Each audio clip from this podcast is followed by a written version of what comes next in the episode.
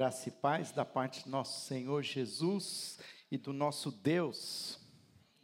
Essa é a saudação que o apóstolo Paulo faz à igreja em Tessalonicenses. E é esse texto que eu quero que você abra na sua Bíblia. Então, 1 Tessalonicenses, capítulo 1. Paulo escreve uma carta. Essa, na verdade, é a segunda carta que ele escreve. A primeira carta que ele escreve é uma igreja, é a igreja de Gálatas.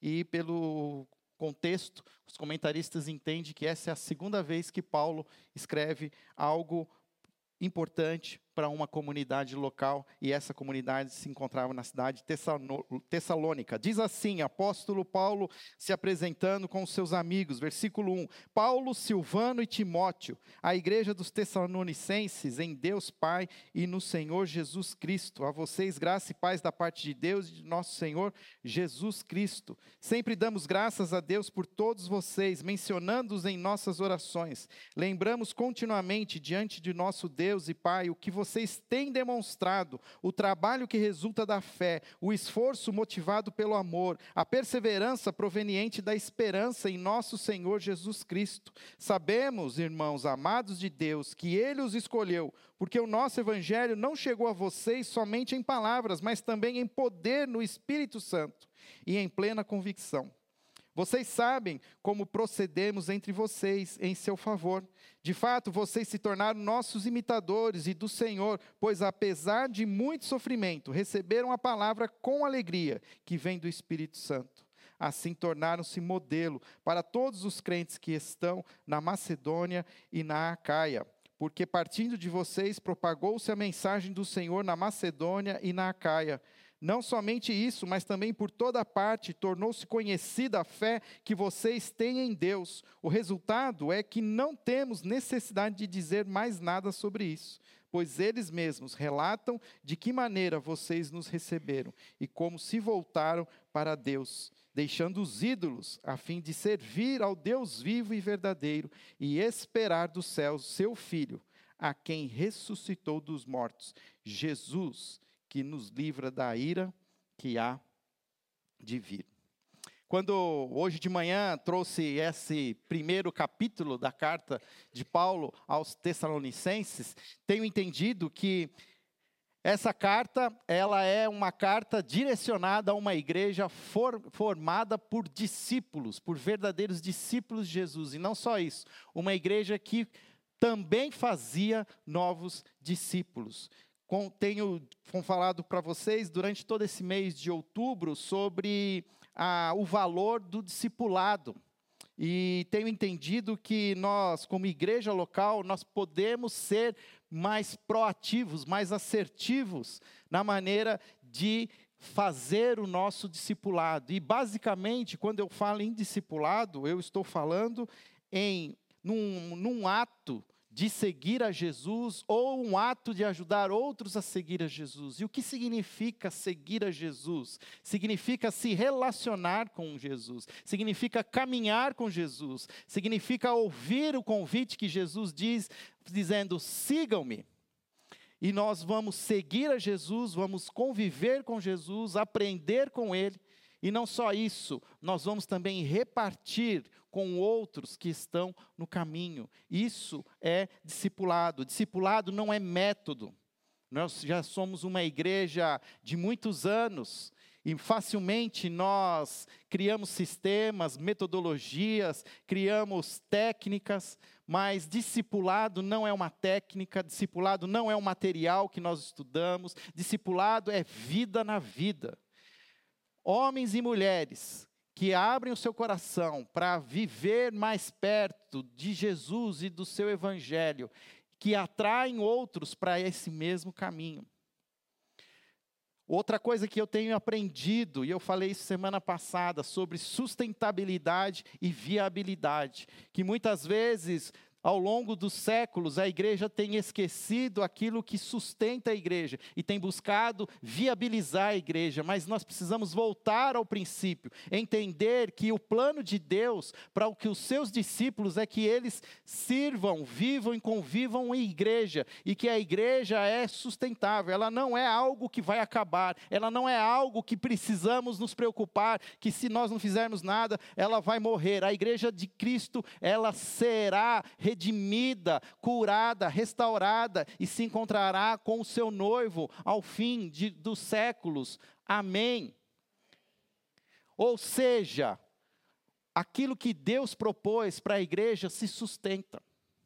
E toda vez que nós caímos na armadilha de achar um caminho, uma técnica, uma metodologia, um programa, um ministério para que dá aquele, né, uma, uma um tchan na igreja, nós estamos tentando viabilizar alguma coisa. Não que essas coisas não possam acontecer, mas elas começam, na verdade, com o sopro do Espírito Santo. Nós vimos aqui o texto mesmo, ele diz lá, o versículo 5. Porque o nosso evangelho não chegou a vocês somente em palavras, mas também em poder no Espírito Santo. Uma igreja de discípulos é uma igreja que vive movida pelo poder do Espírito Santo e não pelo poder de metodologias. E eu tenho falado isso porque quem é mais antigo de igreja já ouviu sobre discipulado e fica imaginando, pronto, o pastor Fábio vai começar, né, curso de discipulado, vamos ter que comprar material, vamos ter que estudar, vamos ter que nada. Nós precisamos é caminhar mais perto de Jesus discipulado não é adestramento. E nós hoje estamos cheios de cristãos, e agora eu tenho feito também essa separação do que é cristão, do que é discípulo, cristãos adestrados. E nós fazemos isso com vocês aqui. Vocês, de alguma maneira, acabam se adestrando. Você já sabe quando tem que levantar, sabe quando tem que sentar, sabe quando tem que fazer, ofertar. Mas nós precisamos viver mais, o nosso, o nosso viver Precisa ser mais do que isso. Precisa ser algo orgânico, algo que faz parte das nossas vidas. Por isso, eu tenho enfatizado, e, e na verdade essas mensagens elas são provocativas. Eu quero, sinceramente, provocá-los para que vocês continuem pensando sobre isso, que surjam perguntas. Porque eu não vou as responder. Quem vai responder é o Pai. Eu vou colocar diante do Senhor. Se Ele tem nos trazido esses incômodos, eu sei também que esse mesmo Espírito também pode trazer para nós a direção. Para que a gente entenda o que está acontecendo né, aqui na carta de 1 Tessalonicenses. O primeiro capítulo, na verdade, é uma introdução. É uma é uma carta onde Paulo ele apresenta agora uma visão de que ele tem da igreja. Se Paulo escrevesse hoje uma carta para a nossa igreja, como seria essa introdução? Particularmente, eu desejo, a minha oração é que a nossa, a, a, a carta que Paulo escrevesse para nós fosse exatamente o primeiro capítulo de Tessalonicenses. Por quê? Porque aqui Paulo mostra como essa igreja tem crescido no discipulado. De novo, o que significa crescer no discipulado. É uma igreja formada de discípulos e que faz novos discípulos. Ela tinha três características que Paulo apresenta aqui. Rapidamente eu quero falar sobre essas três características dessa igreja formada por discípulos e que faz novos discípulos. E a primeira característica, os versos 1 e 2, vão falar sobre isso, uma igreja formada por discípulos. Uma igreja que faz novos discípulos é uma igreja que é modelo nas virtudes cristãs. O que significa isso? É uma igreja que adora um Deus Pai, Deus Filho e Deus Espírito Santo. Percebe o começo da carta, ele diz lá, verso 1, a vocês graça e paz da parte de Deus e do nosso Senhor Jesus Cristo. Verso 5, ele diz, mas também em poder no Espírito Santo. Cada vez mais, seguir a Deus é uma coisa muito genérica é algo que pode ser qualquer Deus. A Arábia Saudita está nas mídias sociais, pois acabou né, assassinando um jornalista numa embaixada na Turquia. E por causa dessas notícias, talvez você tenha visto mais vezes a bandeira da, da Arábia Saudita. A bandeira da Arábia Saudita é uma bandeira verde, escrito com letras árabes brancas e uma espada embaixo. E sabe o que está escrito lá? Em português, Alá é o Deus, é o nosso Deus. E ao mesmo tempo, nós precisamos entender que uma igreja formada por discípulos é uma igreja que sabe quem é Deus sabe que Deus não é Alá, sabe que Deus não é o dinheiro, sabe que Deus não é qualquer outra filosofia, qualquer outra crença, mas um Deus relacional, um Deus na sua essência trinitária, Deus Pai, Deus Filho, Deus Espírito Santo. Cada vez mais a gente precisa resgatar esses princípios da, da trinitariedade de Deus conhecer as suas essências, conviver, aprender. E é difícil, não é uma coisa tão fácil, natural. Mas nós não podemos simplesmente ignorar, precisamos aprender a entender. Precisamos, de fato, experimentar durante a semana aquilo que nós oramos ao terminar todos os cultos, quando fazemos a nosso, um, um momento de oração e fazemos a, a saudação, a oração sacerdotal apostólica, esqueci agora como é que fala o nome. A bênção. Onde nós falamos o quê? Que o amor do Deus Pai, a graça do Filho Jesus e a comunhão com o Espírito Santo.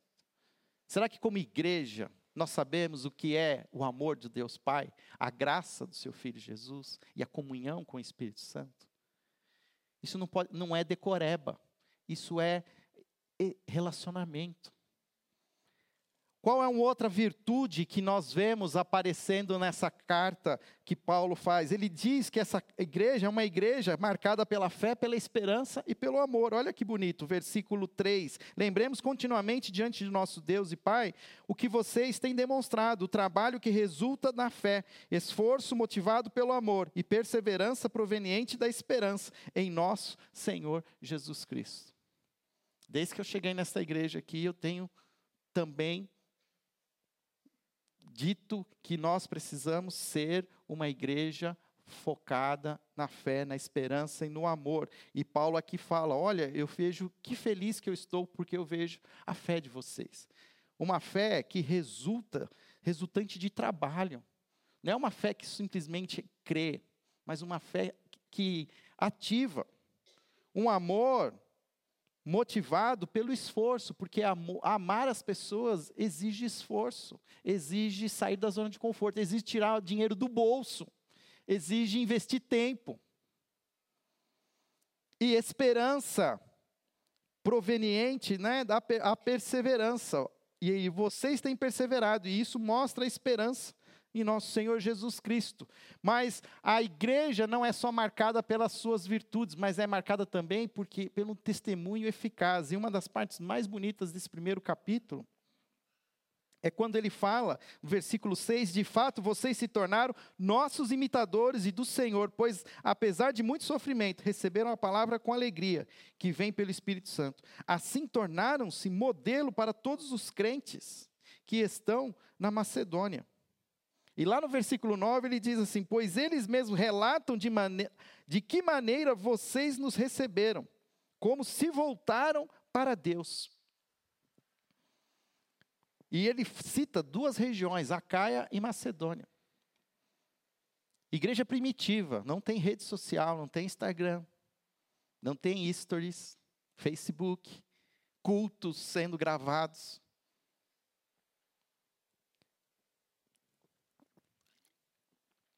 Mas a vida destes homens e mulheres cristãos em Tessalônica tem sido compartilhada com o mundo. Percebe o poder dos, de verdadeiros discípulos, e verdadeiros discípulos aqui, ele diz, ele, ele fala rapidamente, quero citar, versículo 6: De fato, vocês se tornaram nossos imitadores do Senhor pois, apesar de muito sofrimento, receberam a palavra com alegria, ou seja, entender o que significa seguir a Jesus, tomar a sua cruz e seguir a Jesus. Paulo havia tomado uma cruz sobre ele, a cruz do Evangelho, e tinha, está pagando um preço, e a igreja de Tessalônica também está pagando esse preço. Semana passada falei um pouco mais sobre o que significa tomar a cruz, significa que não tem mais volta. Que quando colocamos as, a cruz nas nossas costas, o caminho final é o caminho da crucificação. Não tem volta. Ao mesmo tempo que somos convidados por Jesus a segui-lo, nós precisamos também ser sinceros, claros, que esse caminho não é um caminho sem dor, mas é um caminho que vai trazer desconforto, vai trazer pressões, bifurcações, e nós vamos precisar cada vez mais ah, de alguma, abafar o nosso eu, fazer morrer o nosso eu, para que Jesus viva em nós. O texto continua, e só para terminar o versículo 10, a igreja formada por discípulos e que faz novos discípulos é uma igreja preparada para a segunda vinda de Jesus. Aqui tem um contexto que vale a pena ser citado, que é Paulo também escreve essa carta para ajudar a igreja a discernir a segunda vinda de Cristo um dos textos, um dos melhores textos onde nós temos uma fala de Paulo sobre os fins dos tempos está em Tessalonicenses. Por quê? Uma igreja que estava sofrendo por se posicionar como discipuladora. Sofrendo muito, a ponto deles acharem que eles já estavam, inclusive, na tribulação, pois a mensagem do Senhor é: eis que vem em breve. E era fato que alguns cristãos estavam até deixando de trabalhar, deixando já de fazer as coisas. Cristo está voltando, porque o perrengue está tão grande que o imperador é o anticristo. E aí Paulo até ajuda eles a entender, a discernir, mas isso não exclui de nós a importância de que nós precisamos estar também focados, que a história não acaba. A história ela tem um fim na palavra de Cristo, na sua volta, que aquilo que nós somos aqui, aquilo que nós estamos nos tornando, está tendo reflexo na eternidade. E uma igreja que forma discípulos é uma igreja que tem essa, tem essa atenção para aquilo que está acontecendo.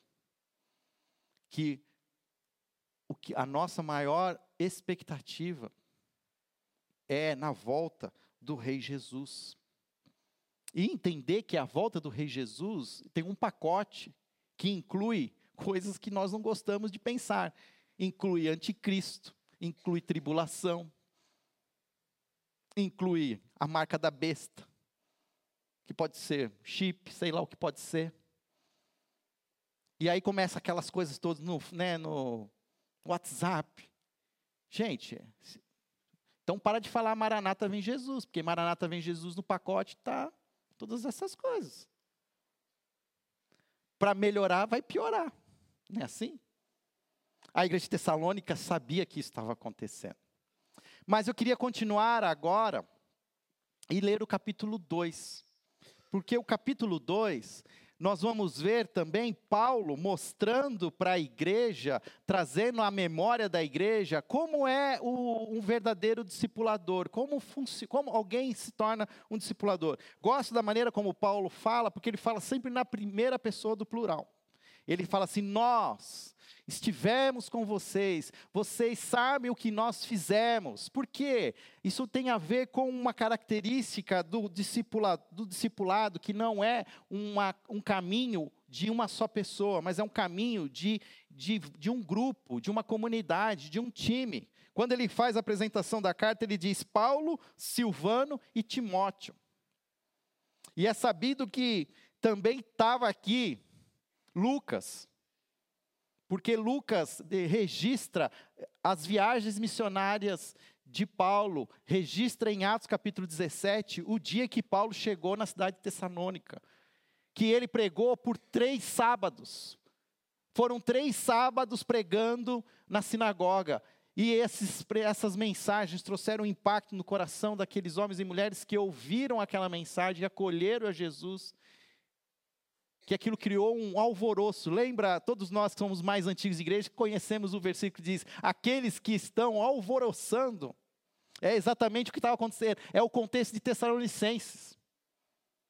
Os judeus que não estão gostando dessa conversão dos seus irmãos a, a Jesus Cristo, eles começam a criar um, né, uma, um, uma polêmica lá e chama lá, quem são aqueles que estão alvoroçando? Aí aparece quem? Paulo, Timóteo.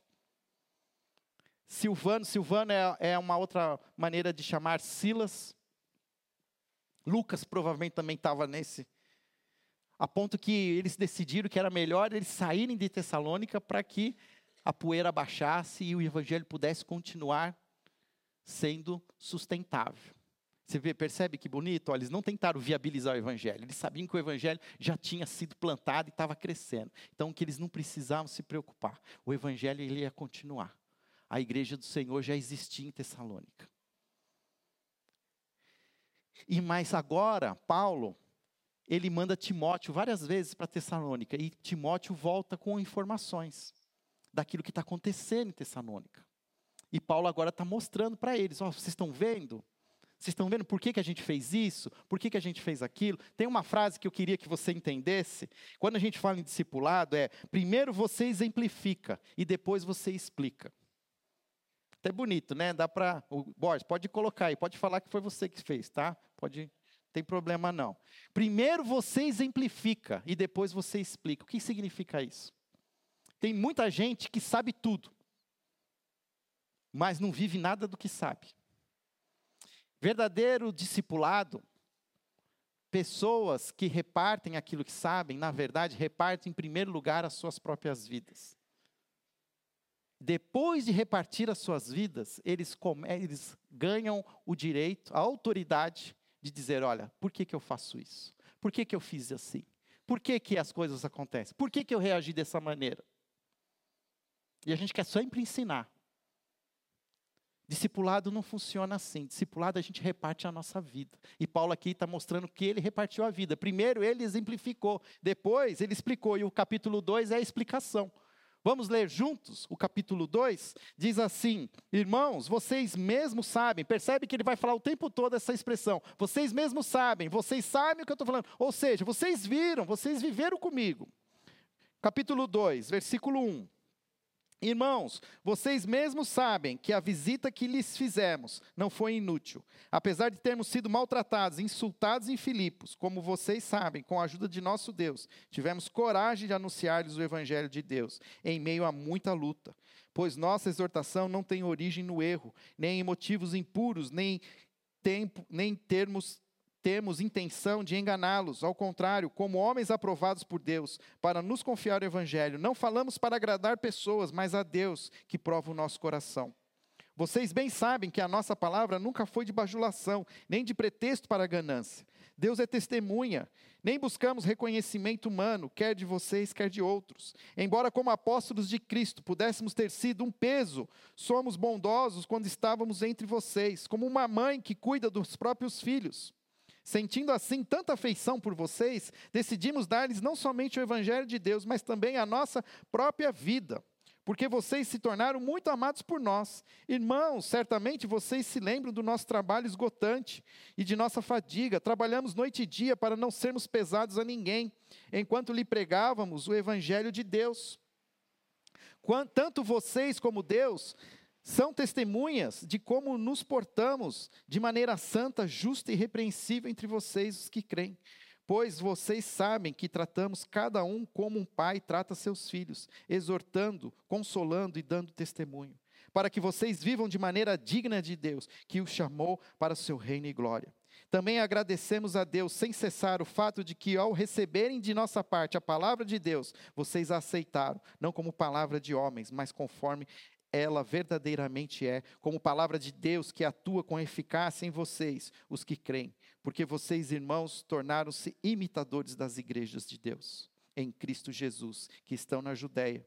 Vocês sofreram da parte dos seus próprios conterrâneos as mesmas coisas que aquelas igrejas sofreram da parte dos judeus, que mataram o Senhor Jesus e os profetas, e também nos perseguiram Eles desagradam a Deus e são hostis a todos, esforçando-se para nos impedir que falemos aos gentios e estes sejam salvos. Desta forma, continuam acumulando seus pecados sobre eles. Finalmente veio a ira. Nós, porém, irmãos, privados da companhia de vocês por breve tempo em pessoa, mas não no coração, esforçamo-nos ainda mais para vê-los pessoalmente, pela saudade que temos de vocês. Quisemos visitá-los, eu mesmo, Paulo, quis, e não apenas uma vez, mas duas. Satanás, porém, nos impediu, pois quem é a nossa esperança, alegria ou coroa, em que nos gloriamos perante o Senhor Jesus na sua vinda? Não são vocês? De fato, vocês são a nossa glória e a nossa alegria. O que, que Paulo está querendo mostrar aqui? Ele, ele traz à lembrança da igreja momentos que viveram juntos. Mas não só isso, ele está querendo dizer assim: olha, percebam que aquilo que foi repartido significa algo que, como igreja, vocês precisam continuar repartindo, aplicando, fazendo a mesma coisa com outros. Brevemente aqui a gente vê que Paulo apresenta um perfil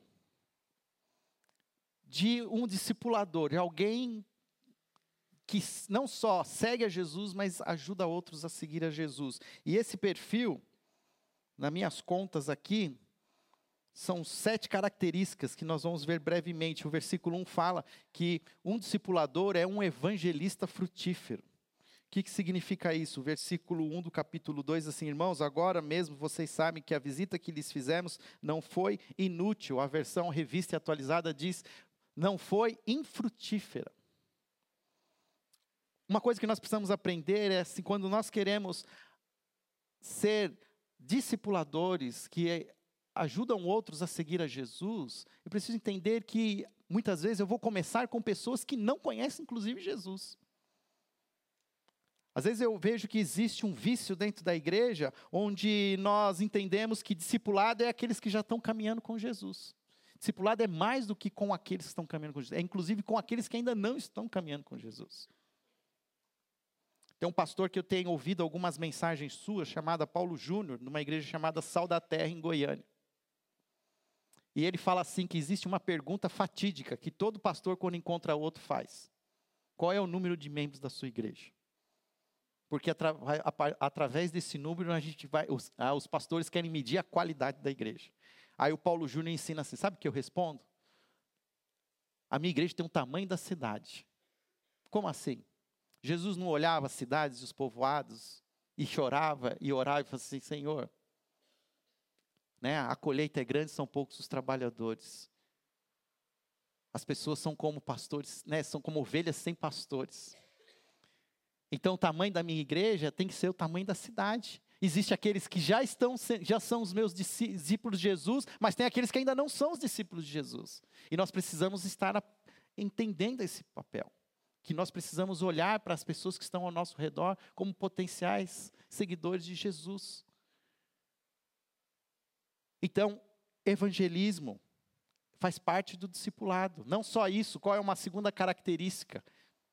É alguém que fala, que prega com ousadia e coragem. Ele diz lá no versículo 2: Apesar de termos sido maltratados, insultados em Filipos, como vocês sabem, com a ajuda de nosso Deus, tivemos coragem de anunciar-lhes o Evangelho de Deus, em meio a muita luta.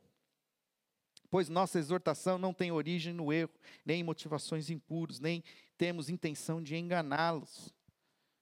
Precisa ter coragem para se expor para se apresentar como discípulo. Talvez até se vai falar que é um discípulo de Jesus, vai trazer uma antipatia, vai trazer até alguma brincadeira. Ah, então você é um fanático? Você é um religioso? Como é que a gente diria agora, né, nessas disputas políticas, né? Você então é de direita? Não, a gente precisa entender, começar a desconstruir todas essas, é, essas percepções erradas que discípulos de Jesus são discípulos de Jesus. São pessoas com nomes, com histórias diferentes, mas que têm uma entrega, um amor, um zelo pela palavra, pelo, por Jesus. Ou entendem que Jesus não é só o Salvador, mas é o Senhor das nossas vidas. Todo mundo gosta de Jesus como Salvador. Mas quantos de nós consideram Jesus o nosso Senhor? Ter Jesus como nosso Senhor é nos submetermos à vontade dEle, como escravos, como abrir mão da nossa vontade e obedecer a Jesus. Para isso, nós precisamos muitas vezes de ousadia e coragem. Não só isso, mas o texto também diz que um discipulador é um encorajador sincero. Eu acabei lendo o versículo 3, porque ele diz lá: Nossa exortação não tem origem em um erro, nem em motivações impuros, nem intenção de enganá-los. Ao contrário, que, que significa isso? Que ao ensinarmos os outros a seguir Jesus, nós temos que ensinar o pacote completo. Que vai ser difícil, que não é fácil, não. Que não ganha, perde. Hoje a gente quer o quê? Alguma coisa que ganha. O que, que eu vou ganhar com isso? O que esse relacionamento vai me trazer. Ontem eu fiz um encontro com alguns casais de noivos, e uma pergunta que eu faço quando eu começo a conversar com eles é: por que, que estamos casando? Por que, que você está casando? E a expectativa de quem casa é que está ganhando alguma coisa. Agora, quem está mais tempo dentro do casamento sabe que a contabilidade não funciona bem assim. Porque se relacionar com alguém traz a intimidade, mas toda intimidade traz conflito, traz atrito, que precisam ser discutidas, precisam ser negociadas. E seguir a Jesus não é fazer o que você quer, mas é fazer o que Jesus quer. E muitas vezes o que Jesus quer que você faça não é o que você quer. Não é o que você sente sexualmente, não é o que você deseja fisicamente, não é o que você quer seguir, mas isso. Então Paulo ele fala assim: olha, eu não escondi nada de vocês. Eu estou feliz porque vocês estão passando pelo perrengue, porque eu disse que vocês iam passar por perrengue. Não é fácil a vida, não. E ele continua, versículo 4, ele diz: assim, Mas também um discipulador, como eu fui com vocês, é um mordomo fiel. Como é que nós vemos isso no versículo 4? Ao contrário, como homens aprovados por Deus, bonito que ele fala sempre né, na, na primeira pessoa do plural. Como homens aprovados por Deus, pa, para nos confiar o evangelho. A tradução, a, a, versão grega, tem a ver assim como homens a quem se confia as coisas de Deus. Isso tem a ver com o um mordomo. A gente é pobre, a gente não sabe o que é mordomo. Eu brincava quando eu ia na casa da minha avó, aí tocava o telefone. Aí eu tinha um primo, ele fazia, eu achava engraçado, eu fazia também. Aí a gente atendia o telefone e falava assim: alô? Aí a pessoa não sabe, quem está falando? É o Jarbas. Quem é Jarbas? É o mordomo da casa com quem você quer falar, né? Era a nossa brincadeira. Mas o que, que significa mordomo? Mordomo é aquele que recebe todas as coisas do dono e é o administrador. Ele zela, ele preserva, ele tem a, a, a, autonomia, inclusive, de repartir aquilo, de servir, de guardar, de investir. Era aquilo que foi dado como para José no Egito, quando ele foi servir na casa de Potifar. Potifar entregou as suas coisas para que José administrasse. José foi esse mordomo. Da mesma maneira, nós temos que entender que um discipulador, ele recebe de Deus as coisas. E nós, como verdadeiros mordomos, fiéis, nós precisamos zelar, cuidar, repartir com sabedoria. E ele fala exatamente sobre isso. Confiar a nós no Evangelho, e não falamos para agradar pessoas, mas para agradar a Deus, porque o que a gente faz, a gente não faz para que as pessoas fiquem felizes, mas para que Deus seja engrandecido, porque Ele prova o nosso coração. E ele fala: vocês bem sabem disso, que a nossa palavra nunca foi de bajulação. O que significa isso? Quem é um bajulador? Quem bajula busca ganhar alguma coisa. E Paulo nunca buscou ganhar nada, muito pelo contrário, a gente vai ver aqui que ele só perdeu. Perdeu a, o direito de ir e vir, perdeu família, E nós vamos ver que existe hoje muitas pessoas que apresentam o evangelho, mas que por trás da apresentação desse evangelho estão buscando ganhar alguma coisa. E nós precisamos entender que não é assim que funciona. Paulo não era bajulador, não era um mercenário, não era um megalomaníaco. Tudo isso está descrito no capítulo, no versículo 5. Mas tem mais uma outra característica, aqui ele traz uma, uma palavra tão bonita que eu vejo, que ele, ele diz assim, que um discipulador é como uma mãe carinhosa. O versículo 7 diz, embora como apóstolos de Cristo pudéssemos ter sido um peso, fomos bondosos quando estávamos entre vocês, como uma mãe que cuida dos próprios filhos. Como é que uma mãe cuida dos próprios filhos? Uma mãe, se ela precisar, ela morre pelos seus filhos.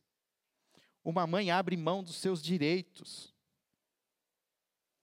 E aqui tem a ver que quando nós queremos discipular e, e apresentar Jesus e caminhar com essas pessoas, nós precisamos aprender a também cuidar emocionalmente dessas pessoas. O acolhimento, o carinho, isso precisa estar incluído nas nossas atitudes. Ele fala exatamente isso como uma mãe que cuida dos seus próprios filhos, sentindo assim tanta afeição por vocês, decidimos não só não somente lhes, né, dar-lhes o evangelho de Deus, mas também o que a nossa própria vida, porque vocês se tornaram muito amados por nós. Irmãos, certamente vocês se lembram do nosso trabalho esgotante, da nossa fadiga. Trabalhamos noite e dia para não sermos pesados a ninguém, enquanto lhe pregávamos o Evangelho de Deus. Nós falamos né, que as mulheres cumprem o turno quando elas vão para o mercado de trabalho e voltam para casa ainda tem o segundo turno. E Paulo está falando: olha, como uma mãe, eu tenho me esforçado e investido tempo com vocês, mas para não ser pesado, eu ainda estou buscando uma fonte de renda, eu estou trabalhando para me sustentar. Porque era comum, natural, que os rabinos, os mestres da lei, eles eram itinerantes, e ao entrarem nas sinagogas e ensinarem, eles recebiam alguma oferta, eles recebiam algo para o seu sustento, pois eles não tinham uma renda fixa. E aqui Paulo ele excede isso, ele fala assim: a gente tem, a gente busca ter renda como uma mãe mesmo que abre mão de tudo para que os seus filhos tenham tudo. Então, se alguém chegar para você e falar assim: Olha, você é uma mãe para mim, isso vai ser um elogio. Esse é um elogio. Alguém está vendo Jesus em você. E não só isso, ele continua, não é só uma mãe, mas é um pai exemplar. Olha como ele fala no versículo 10. Tanto vocês como Deus são testemunhas de como nos portar, nos portamos de maneira santa, justa e repreensível entre vocês, os que creem, pois vocês sabem que tratamos cada um como um pai trata os seus filhos. Num, num momento nosso de sociedade que tem tanta luta né, entre homens e mulheres, Paulo aqui na simplicidade, ele fala assim que homens e mulheres são importantes, têm características ímpares que são necessárias, que combinadas se tornam bênçãos, tornam, tornam um ambiente sustentável. Um discipulador não pode ser ter características só de uma mãe, precisa ter características do pai. E o que é a característica do pai aqui, na verdade, são características que têm a ver com posicionamento, com coragem. Quando ele diz assim, ó, nos portamos de maneira santa, justa e repreensível. Isso significa que Todo pai precisa ser para os seus filhos um exemplo na relação com Deus, um exemplo na relação consigo mesmo e um exemplo na sua relação com, com o próprio, com o próximo. Quando ele diz lá, então, qual é a relação que um pai precisa ter com Deus? Uma relação santa, de santidade. Qual é a relação que ele precisa ter consigo mesmo? Uma relação de justiça, de, just, de o que é correto e qual a relação com o outro? De irrepreensibilidade, sem falhas. Não é alguém que também não comete pecados, mas se comete, resolve e se torna irrepreensível. Versículo 12: exortando-os, consolando e dando testemunho para que vocês vivam de maneira digna que Deus os chamou para o seu reino. E aqui é bonito ver que existe uma exortação, é papel do pai a exortação, a bronca de, de, né, daquele da, olha, Se liga. Mas olha que bonito também, ele não diz, olha, mas cuidado, para que isso também não seja feito sem sem carinho, quando ele fala exortando, consolando e dando testemunho. Palavras de exortação, mas também palavras de consolo. Isso é uma palavra até para nós, os pais, né? Muitas vezes a gente quer pegar pesado com os nossos filhos. E muitas vezes a gente está sendo sincero no querer pegar pesado. Mas será que também não tem outras horas que a gente também precisa consolar? Não precisa dizer, olha, bom trabalho. Eu vi o seu esforço. Dá para melhorar, mas eu já estou satisfeito que você está cumprindo. Para sermos cada vez, para que os nossos filhos sejam cada vez melhores, para que os verdadeiros discípulos. Nós somos muitas vezes, eu fico vendo, pensando como pais, muitas vezes a gente quer dar mais coisas para os nossos filhos. A gente trabalha mais, quem não teve carro quer dar um carro para o filho. Mas a gente precisa aprender que, ao discipular os nossos filhos, não é de coisas que eles precisam. Eles não precisam ter mais coisas, eles precisam ser melhores discípulos. E Paulo termina mostrando uma última característica: que um discipulador também é um pastor amoroso. E hoje eu tenho visto também, como igreja, muitas vezes a gente profissionalizou o pastor. Hoje eu sou praticamente um profissional. Mas isso traz uma armadilha de achar que o pastor é o que discipula todos. E na verdade o que Paulo está dizendo aqui é que isso faz parte do papel dos discipuladores. Ser um pastor amoroso, e a partir do versículo 13 ele vai dizer assim. Cadê o 13 aqui? Também agradecemos a Deus, sem cessar, o fato de que, ao receberem da nossa parte a palavra de Deus, vocês aceitaram, não como palavra de homens, mas conforme ela verdadeiramente é, como palavra de Deus que atua com eficácia em vocês, os que creem. O que significa isso?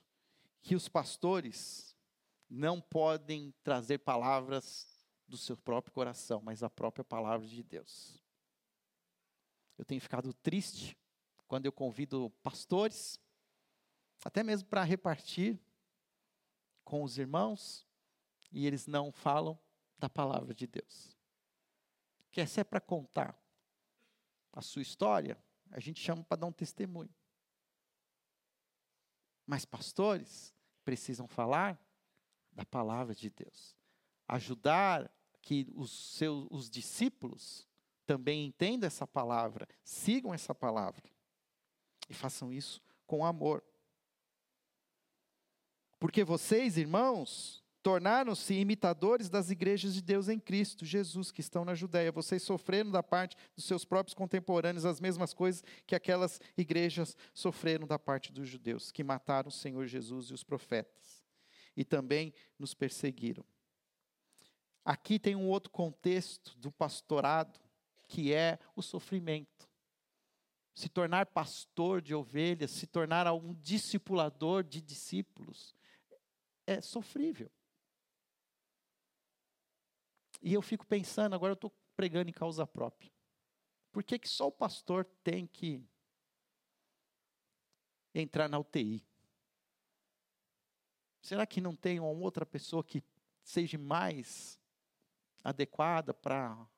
Aí não, aí profissionaliza. O pastor tem que ir. Aí acho que é a oração do pastor. E eu já contei essa história para vocês. 90% das visitas que eu faço na UTI, a pessoa morre em 48 horas. Porque, meu amigo, então já não vão me chamar. Porque acha que, que o pastor tem a unção lá, a, a bênção da cura mas muito pelo contrário.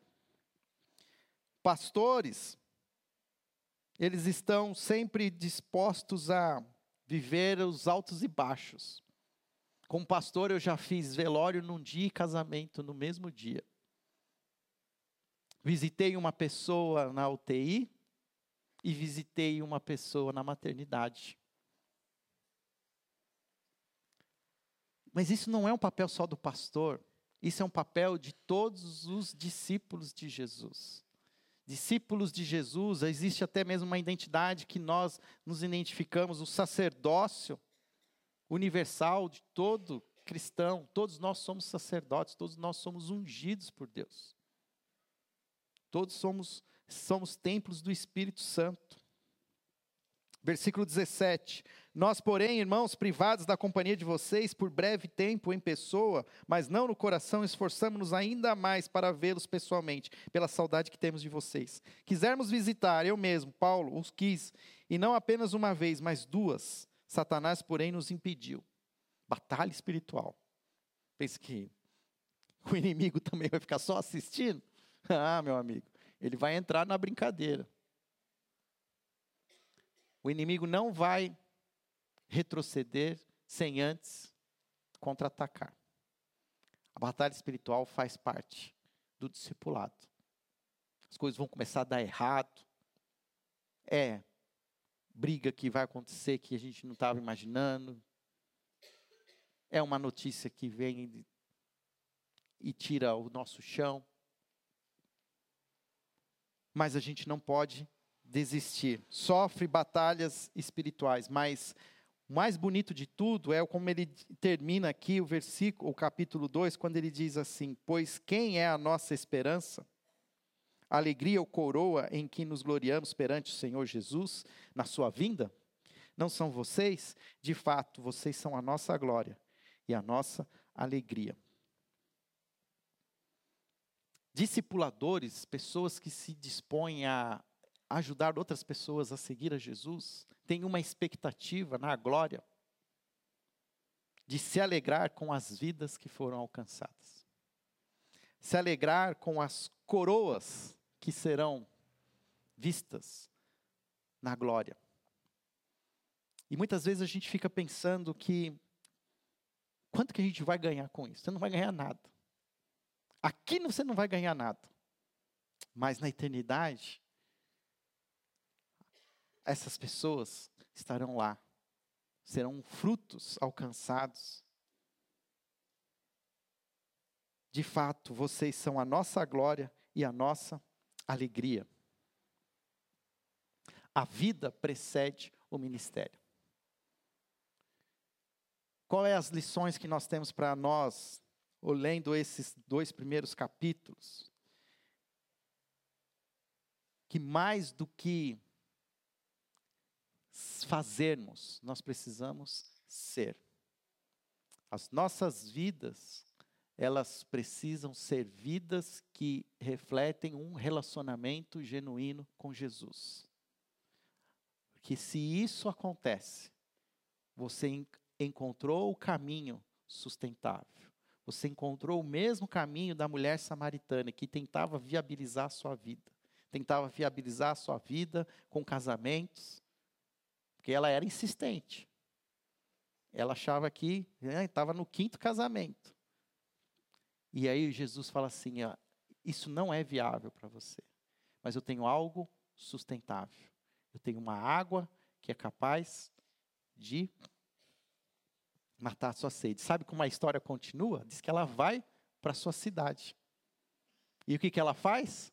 A, a vida dela transformada por esse encontro com Jesus, reflete na vida daquelas pessoas e o testemunho dela atrai essas pessoas para Jesus.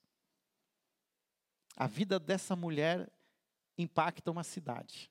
E essa mesma cidade tinha sido visitada pelos doze antes. Mas os doze não foram lá para testemunhar, eles foram lá para buscar uma viabilidade de se alimentar. Os doze não conseguiram o que aquela mulher realizou. E a gente precisa entender isso, que vida precede ministério. Sejam verdadeiros seguidores de Jesus. E as coisas vão mudar. Talvez não para melhor, mas frutificarão frutos que permanecem. Em nome de Jesus. Amém. Vamos orar? Obrigado, Senhor por essa palavra que vem das tua, tuas escrituras para o nosso coração. Obrigado, Senhor, por por conhecermos mais detalhes da vida deste homem, servo teu, Paulo, verdadeiro discípulo de Jesus, mas alguém que não contente também dedicou a sua vida para alcançar outros e impactou tanto, ó Pai, o cristianismo nos primeiros séculos. Senhor, nós estamos já na outra ponta, nós estamos fim, no fim dos séculos. Mas queremos também seguir a mesma atitude de Paulo. Seguir, Senhor, como ele tem ensinado a igreja primitiva, voltar à essência, voltarmos a ser verdadeiros seguidores de Jesus, verdadeiros discípulos, alcançar as pessoas que estão ao nosso redor e levá-las para um verdadeiro relacionamento com Jesus. Por isso te pedimos, ó Pai, que o Senhor nos conceda a tua graça, do seu amor, da tua sabedoria, do seu discernimento, do poder do teu espírito, em nome de Jesus. Amém.